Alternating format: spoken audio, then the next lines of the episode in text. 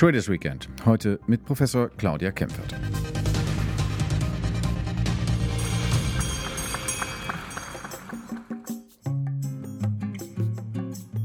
Claudia Kempfert leitet im DIW, dem Deutschen Institut für Wirtschaftsforschung in Berlin, die Abteilung Energie, Verkehr und Umwelt. Studiert hat sie Wirtschaftswissenschaften und als Ökonomin kam sie zu dem Befund, unser gesamtes Wirtschaftssystem basiert auf extrem hohem Energieverbrauch. Energie, so sagt sie, sei das Blut der Volkswirtschaft. Das an sich mag vielleicht noch nicht kritisch sein. Die Frage, wo die Ökonomin ins Spiel kommt, ist, zu welchem Preis? Traditionell stammt die Energie für unsere Wirtschaft aus fossilen Ressourcen. Die sind endlich und sie haben einen erheblichen Einfluss auf die Umwelt. Einen, der zwar mittlerweile wahrgenommen, aber dennoch nicht hinreichend gewürdigt wird, meinte die Volkswirtin erst vergangenen Herbst wieder. Fridays for Future seien nicht genug. Ihnen folgten meist nur Sonntagsreden. Notwendig seien aber Handlungen und deswegen plädierte sie in einem ihrer jüngsten Bücher für Mondays for Future. Claudia Kempfert hat sich einen Namen damit gemacht, eben diese Umwelteffekte zu bewerten und Handlungsempfehlungen zu geben für die Energiepolitik, für die Verkehrspolitik und insbesondere auch die Klimapolitik. Selbst Unternehmen steuern mittlerweile um, sagt auch Claudia Kempfert. Zumal Nachhaltigkeit auch zunehmend zum Anlagekriterium für Investoren an den Kapitalmärkten wird. Spätestens seit mit BlackRock, einer der einflussreichsten institutionellen Anleger weltweit, seine Strategie entsprechend öffentlichkeitswirksam umstellte. Doch derzeit beherrscht Corona die Öffentlichkeit. Was ist also übrig geblieben vom neuen, nachhaltigen Denken bei Entscheidern und in der Wirtschaft? Na, grundsätzlich äh, gilt das immer noch und die Ziele sind ja auch genauso wie vor einem Jahr da. Jetzt haben wir nur in der Zwischenzeit eine Pandemie und viele Unternehmen müssen auch kurzfristig ganz anders agieren oder kämpfen ja auch schlichtweg ums Überleben. Aber ich sag mal, die große Finanzbranche, die Sie auch angesprochen haben, das ist nach wie vor identisch. Im Gegenteil würde ich fast sagen, die Risiken werden immer sichtbarer und die Risiken einer Pandemie oder die Risiken auch äh, von, äh, von dem Klimawandel, von Umweltschäden, äh, von ungezügeltem Wirtschaftswachstum zulasten der zukünftigen Generationen. Das wird immer sichtbarer und ist auch nach wie vor sehr hoch auf der Agenda und jetzt auch durch die, durch den Green Deal in Europa, durch die Taxonomie, die Finanzinstitutionen müssen allesamt reagieren und die Unternehmen letztendlich auch, äh, so dass ich auch sehen würde, da gibt es durchaus einen Trend in Richtung mehr Nachhaltigkeit und mehr Klimaschutz.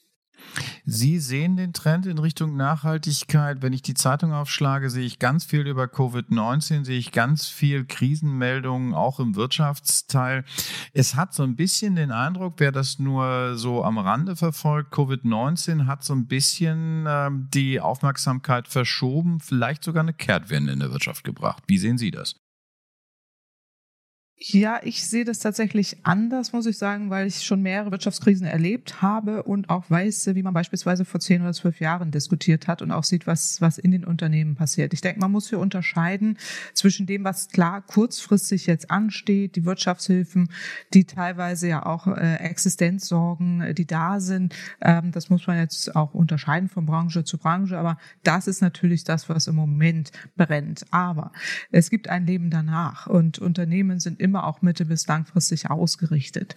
Und hier ist eindeutig so, dass äh, jetzt auch im Zuge der Wirtschaftshilfen äh, seitens der Politik äh, oder auch in den Unternehmen selber sehr deutlich gesehen wird, es gibt Risiken und die Risiken, die durch den Klimawandel kommen oder auch durch die Risiken durch fossile Kapitalanteile, die ja auch ähm, erheblich zu einer Abwertung beitragen können in der Zukunft, diese finanziellen Risiken werden immer sichtbarer. Auch die Daumenschrauben werden immer sichtbarer, dass äh, die Finanzindustrie reagiert, dass auch Kapitalanleger reagieren, dass ähm, auch Ausweisungspflichten kommen werden, auch gerade an die Unternehmen, wie sie Nachhaltigkeit umsetzen, wie das auch integriert wird in ihre äh, Bilanzen. Und äh, das ist durchaus sichtbar. Es ist zumindest, gibt es eine Awareness, also es gibt eine durchaus Sichtbarmachung auch in den oberen Etagen der Unternehmen und das hat sich komplett geändert. Da sind wir mittlerweile sehr viel weiter und auch wenn äh, die Zeitungen natürlich aktuelle Themen haben, aber das äh, muss man abstrahieren, was in der Politik, was in den Unternehmen passiert, ist da noch mal etwas anderes. Sie sagen, die Awareness ist gestiegen, die Wahrnehmung ist gestiegen. Der Rat für nachhaltige Entwicklung äh, möchte die Krise als Chance begreifen, so hieß es jüngst. Ähm, da soll ein nachhaltiges Leitbild für die Zukunft entwickelt werden. Wie weit ist der Weg von der Wahrnehmung bis äh, zum Begreifen der Krise als Chance?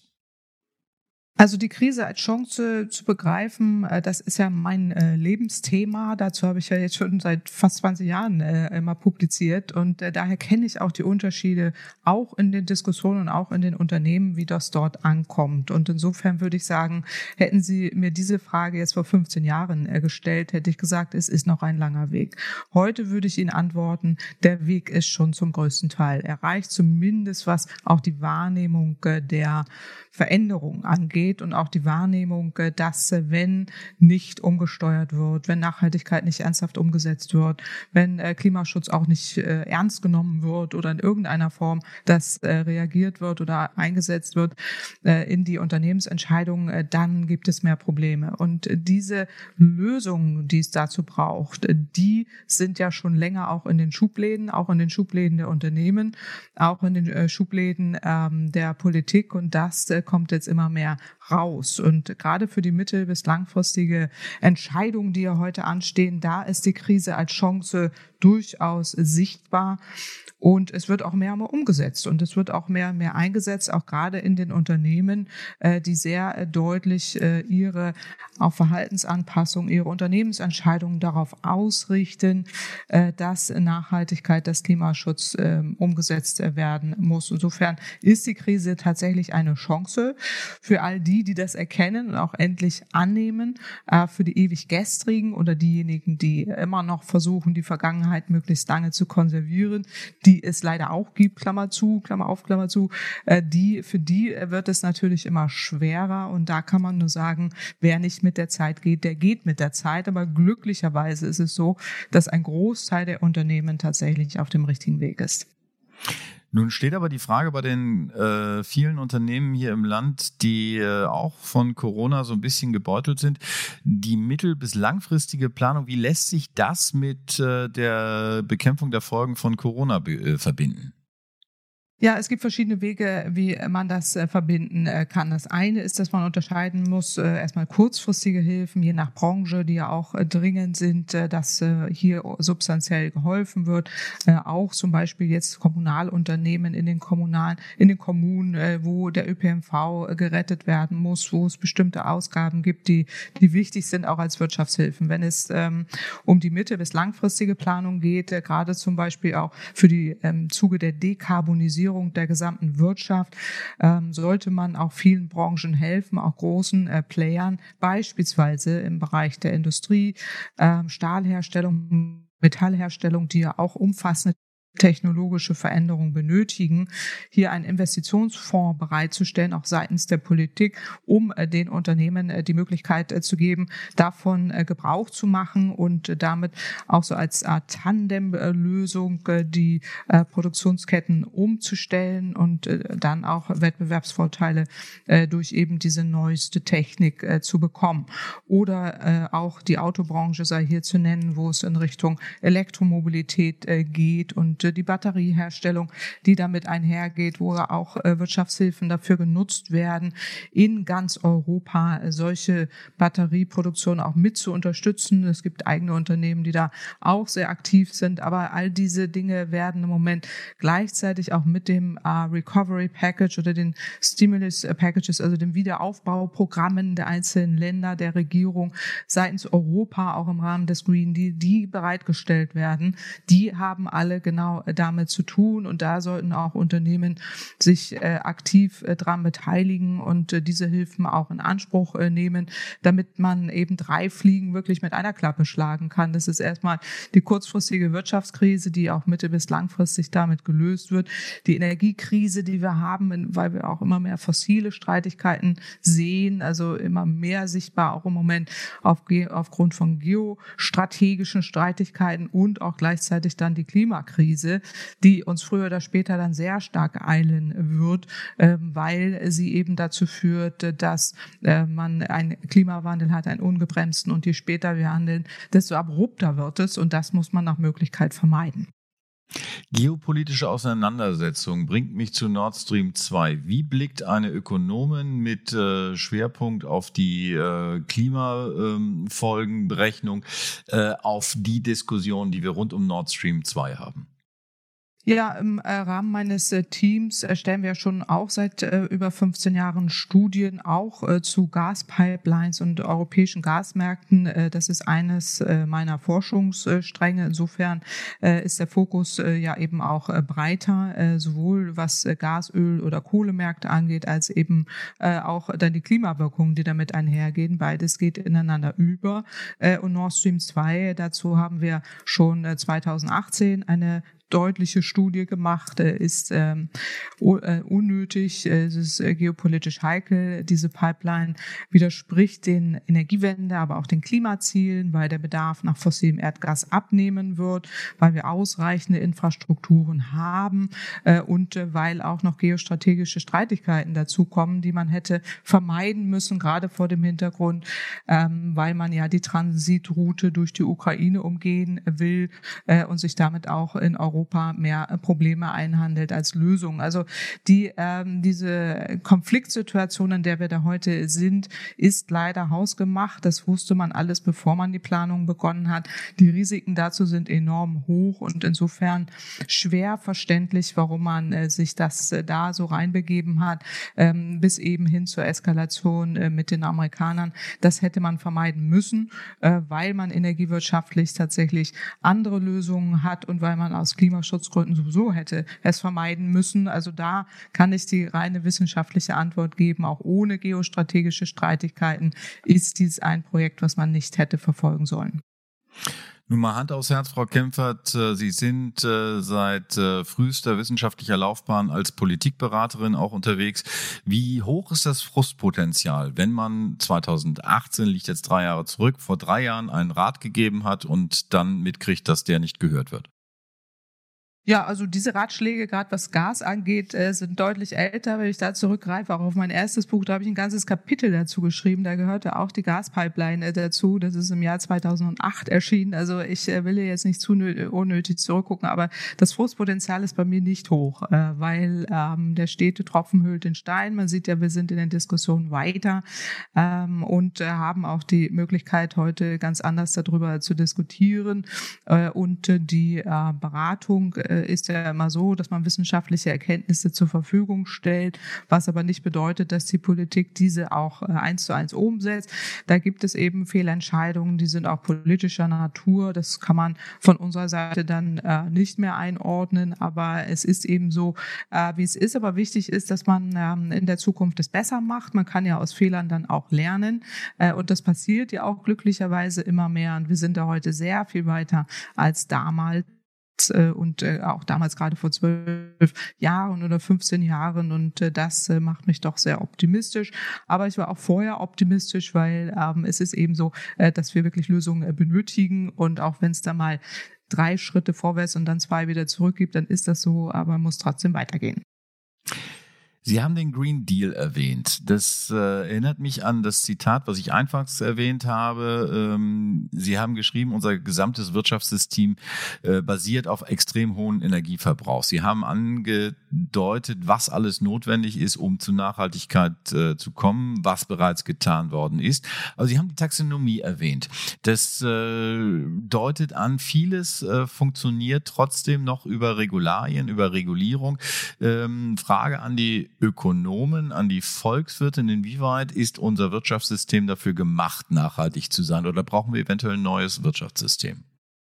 Nein, also wir brauchen kein neues Wirtschaftssystem. Äh, das würde ich jetzt mal die Antwort äh, vorwegnehmen, äh, weil dieses durchaus in der Lage wäre, auch solche ähm, Transformationen erfolgreich umzusetzen. Aber das funktioniert nicht ohne Regularien und Regulierung. Und das ist auch der, der Dreh- und Angelpunkt. Und da gibt es nicht ein Instrument, so sehr sich das Ökonomen ja immer wünschen, wo man sagt, One Instrument Fits All. Also wir erreichen jetzt beispielsweise mit einem globalen CO2-Preis alles das, was wir wollen äh, und dann ist die Welt in Ordnung. So einfach ist es hier leider nicht. Es ist sehr kompliziert. Man muss es auch differenzierter betrachten. Aber das Schöne an diesem Wirtschaftssystem ist, dass es ja heute schon auch äh, äh, soziale Marktwirtschaft, würde ich mal sagen, auch auf soziale Aspekte ausgerichtet ist. Was jetzt fehlt, ist äh, wirklich die konsequente ökologische soziale Marktwirtschaft und ökologisch im weitesten Sinne mit Nachhaltigkeit und Klimaschutz äh, integriert und nicht allein nur Umweltschutz. Und da hapert es äh, doch gewaltig. Äh, so wie wir heute wirtschaften, gerade in unseren Industrienationen, tun wir das zu Lasten der zukünftigen Generationen, ähm, zu Lasten äh, der Umwelt und auch zu Lasten des Klimas. Das muss ganz anders ausgestaltet werden, aber mit einer gut funktionierenden sozial-ökologischen Marktwirtschaft inklusive auch einem breiten Strauß an Maßnahmen und Regularien ist das durchaus möglich, auch umzusetzen. Und die Demokratie oder auch das äh, Demokratische an diesem System ist sehr wertvoll und das müssen wir wirklich auch wie einen Schatz hegen und pflegen, dass wir möglichst breite Partizipation haben, dass wir eine Integrierung haben, auch von Wirtschaft in Gesellschaft und die gesellschaftliche Verantwortung in den Unternehmen sehr viel stärker wahrgenommen werden muss. Also eine schöne Welt wäre natürlich, dass Unternehmen nicht nur auf ähm, äh, Regulierung reagieren, sondern auch viel selber machen. Das wird immer behauptet, aber leider dann nicht so umgesetzt, äh, weil es dann eben andere gibt, die das nicht tun. Also insofern braucht man hier einheitliche Regulierung, aber auch eine Wirtschaftsethik, äh, die äh, ganz genau auch in den Management, in dem Management dieser Unternehmen integriert ist und damit auch die gesellschaftliche Verantwortung sehr viel stärker in den Blick nimmt. Und dazu gehört auch eine Nachhaltigkeit, ein Klimaschutz und, und auch die Umwelteffekte. Und es passiert mehr und mehr, dass ähm, wir aber dafür dann auch Berichtspflichten wiederum brauchen, äh, wo auch dann das abgefragt wird, wo es jetzt auch mittlerweile ja auch für Finanzinvestoren, für Kapitalgeber immer wichtiger wird, dass da eine transparente Auskunft kommt. Nur darüber wird man auch eine Regulierung äh, schaffen und das äh, wird dann möglich sein, dass man auch in dieser Wirtschaftswelt äh, die Herausforderungen, die wir da haben, äh, sozial-ökologischer Art, auch bewerkstelligen äh, wird können. Aber es ist tatsächlich notwendig, dass man hier sehr viel mehr ändert, als es derzeit der Fall ist. Das Aufgabenfeld, das Sie beschreiben, ist immer noch ziemlich groß. Jetzt lasse ich mich von Ihrem Optimismus mal anstecken und nehme einfach nur mal den CO2-Preis. Wir haben eine neue CO2-Richtlinie ähm, jetzt für Deutschland seit diesem Jahr. Der Weg führt äh, hin ähm, zu einer stärkeren Belastung des äh, CO2-Verbrauchs. Da gab es Streit. Da gab es Streit darum, ob man das sozusagen marktbepreisen soll oder ob man CO2 besteuern soll. Wie zufrieden sind Sie mit der jetzigen Lösung? Ja, semi-zufrieden würde ich sagen. Also wir hätten äh, da eher in Richtung ähm, einer äh, Reform der ökologischen Steuerreform oder eine ökologische Steuerreform eingefordert, äh, die sehr viel leichter zu handeln gewesen wäre, sehr viel besser zu steuern äh, und auch äh, sehr viel schneller ähm, auch die Möglichkeit gegeben hätte, über einen CO2-Preis entsprechende Lenkungswirkung äh, zu erzielen. Ähm, jetzt ist man in einer Lösung gelandet, nichts Halbes und nichts Ganzes. Also diejenigen, die ja unbedingt nur einen CO2-Preis im Rahmen des CO2-Emissionsrechtehandels in Europa haben wollten, sind auch nicht so ganz zufrieden, weil man jetzt bei einer solchen Splitter-Lösung ist, aber sich vorgenommen hat, und das sieht das System ja auch so vor, dass man perspektivisch eben in Europa dann auch die CO2-Preise für die Sektoren Verkehr, um das es hier geht, für die Sektoren Verkehr und Wärme äh, einführt. Und äh, genau das ist ja jetzt passiert in der ersten Phase. Ähm, das äh, kann man so machen. Das hätten wir uns anders gewünscht, aber nehmen wir mal diesen Fall so, wie er jetzt ist. Ist es aber so, dass wir wissen, dass der CO2-Preis in der Höhe, wie man ihn jetzt ja festlegt, viel zu niedrig ist, um eine Lenkungs-, ausreichende Lenkungswirkung zu erzielen. Man wird äh, maximal ein Drittel ähm, der Emissionen äh, in den beiden genannten äh, Sektoren Wärme und Verkehr erreichen können. Das ist nicht ausreichend. Da wird man andere Maßnahmen brauchen oder man müsste nachjustieren, aber das ist derzeit unwahrscheinlich.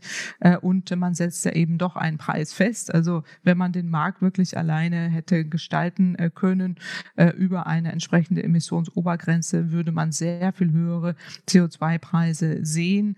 Das wiederum würde aber auch die Industrie wieder belasten. Also da verstehe ich schon auch, dass es da entsprechende Sorgen äh, gibt, weil die Industrie würde dann in der Tat auch abwandern und das wollen wir in Deutschland auch nicht.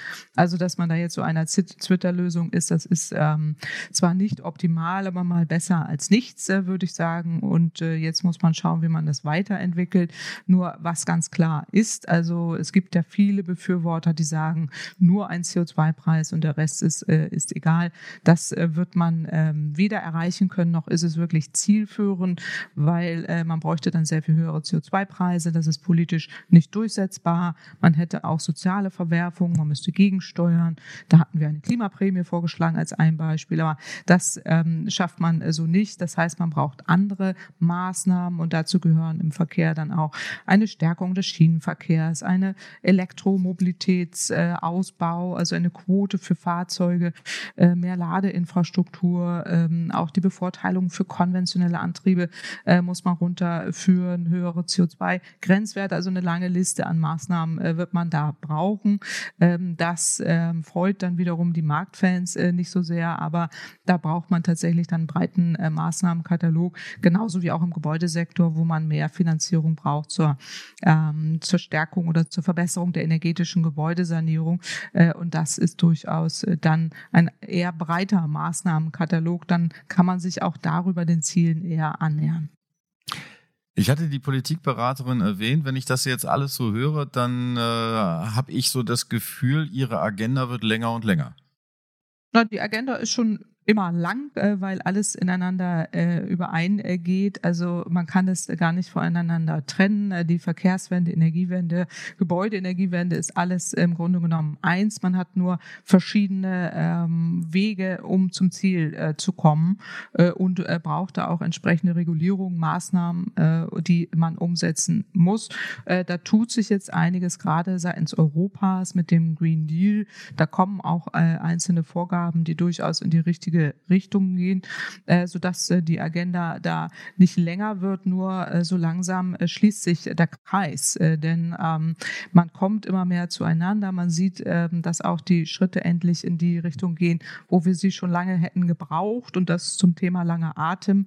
Aber ähm, man kommt so langsam dahin und hoffentlich bleibt man da auch am Ball, weil wir haben noch eine ganz schöne Wegstrecke vor uns. Der Kreis schließt sich, klingt so ein bisschen, als ob Claudia Kempfert sich entspannt. Ich entspanne mich sehr, äh, schon äh, länger, muss ich sagen, weil ich sehe, dass es äh, in die richtige Richtung äh, geht. Äh, spätestens mit dem äh, EU Green Deal ähm, sieht man, dass die langsamen, mühseligen Schritte in die richtige Richtung gehen. Also wir sind da schon wirklich Meilenschritte vorwärts gekommen, auch wenn das nach außen hin so nicht sichtbar ist. Wenn man in der Materie drin ist, weiß man, da tut sich im Moment enorm was. Und das ist wichtig und das ist auch gut so, weil wir schaffen schaffen auch zum ersten Mal äh, die Schritte, um äh, die zukünftigen Generationen äh, mit im Blick äh, zu haben. Das darf man einfach nicht vergessen. All das, was wir heute tun, äh, hat auch Auswirkungen auf die zukünftigen Generationen und das ist zumindest deutlich besser, als wir es in der Vergangenheit gemacht haben. Sie sind zuversichtlich, Sie entspannen sich. Brauchen Sie da überhaupt noch ein Wochenende? Ich äh, brauche immer meine Zeit, das ist gar keine Frage. Ähm, auch Energie, äh, die getankt werden muss oder die ich auch äh, tanken kann. Also insofern äh, gibt es äh, Wochenenden, es gibt aber auch äh, entspannte Abende, also all das, was man braucht, um auch ähm, den Wissensdurst, den ich als Wissenschaftlerin immer habe, auch zu stillen. Und ich freue mich, dass es da, dass ich ja im Grunde genommen das machen darf, was meine größte Leidenschaft ist, nämlich die Forschung und dass ich das mein Leben lang machen darf, ist doch wunderbar. Dann nochmal die indiskrete Frage, wie sieht denn das kommende Wochenende aus? Was äh, sieht das für Sie vor? Viele Wochenenden äh, sehen so aus, äh, dass gerade in Corona-Zeiten, äh, dass man viel spazieren geht ähm, und auch Menschen beim Spaziergang trifft, unterhält, mal einen Kaffee draußen trinkt. Insofern ist das in Corona-Zeiten anders als sonst, aber es ist auch schön. Dann wünsche ich Ihnen auf jeden Fall ein schönes Wochenende und danke Ihnen ganz herzlich für das Gespräch. Ich danke Ihnen und wünsche auch ein schönes Wochenende.